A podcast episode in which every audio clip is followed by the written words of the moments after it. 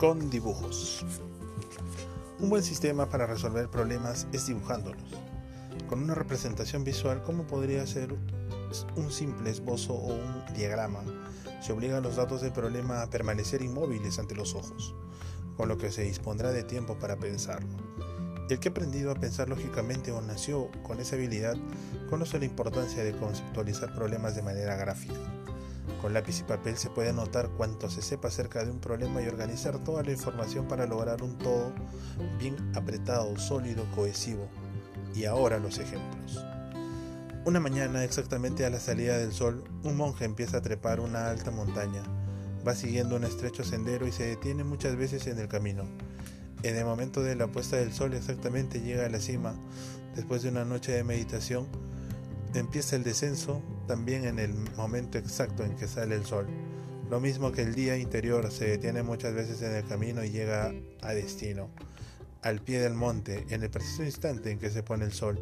Se trata de demostrar que en todo el camino no hay más que un punto que el monje haya ocupado en el mismo momento del día al subir y bajar.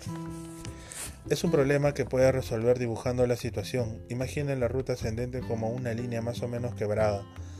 Dese luego de abajo hacia arriba y la descendente como otra igual, pero de arriba para abajo.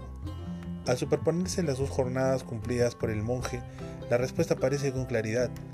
El monje solo pudo haber ocupado ese punto en el que ambas líneas se cortan. Un escultor ha hecho 10 estatuas idénticas que quiere exponer en un salón. El artista insiste en que solo habrá tres estatuas contra cada una de las cuatro paredes de la galería de exhibición. ¿Cómo dispondría usted esas obras?